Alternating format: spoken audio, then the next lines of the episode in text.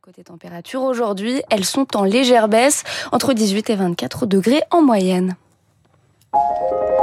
Radio Classique. Et votre journée devient plus belle. 9h01 à l'écoute de Radio Classique. Tout de suite, un point d'actualité.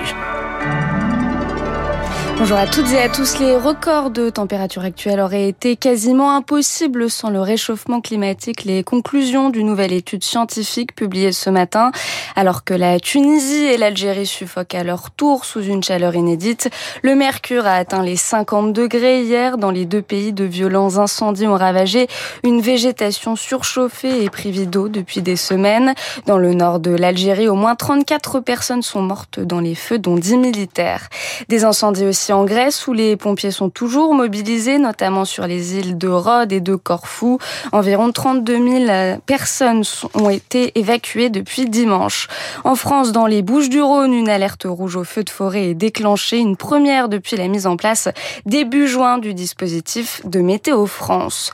Le placement en détention provisoire d'un policier de la BAC de Marseille suscite l'indignation de ses collègues policiers depuis quelques jours.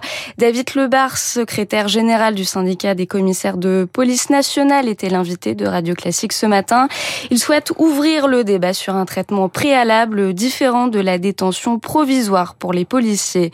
Emmanuel Macron qui disait hier comprendre l'émotion des policiers euh, poursuit lui sa visite en Nouvelle-Calédonie. Le président a évoqué euh, depuis Nouméa la possibilité que son ancien premier ministre Édouard Philippe puisse prendre le relais à l'Élysée en 2027. C'est une première pour LVMH, le groupe de luxe maison mère de Radio Classique est officiellement le partenaire premium des Jeux Olympiques et Paralympiques de Paris 2024. Et puis enfin à la Bourse de Paris, le CAC 40 ouvre en légère hausse avec 7400